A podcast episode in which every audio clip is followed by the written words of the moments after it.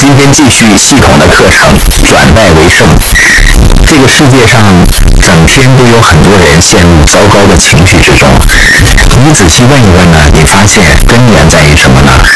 就是他认为周围的某个人或者某些人应该为自己负责。当你这样想的时候，有的时候会很无奈的。别再指望另外一个人令你快乐，令你幸福。很多人的糟糕情绪来自于他认为别人没做应该做的事儿。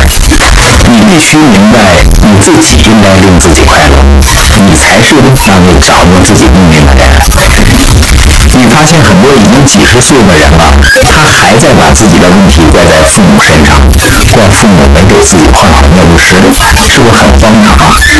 你把自己的错误怪在别人的身上，还要多久呢？帮帮自己吧。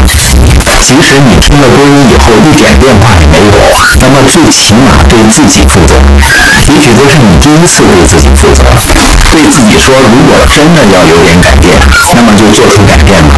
不应该是我的另一半，也不应该是同事，不需要是公司，也不需要我住的地方。如果真的要有点，必须是我自己。因为我发现，当你失败了，如果你开始在自己身上下功夫，你会发现，随着你的成长，你会越来越成功的。第三点，关于如何看待失败的，失败是个过程，而不是一个事件。太多人认为啊，失败是一个事件，他们说太早了，我失败了。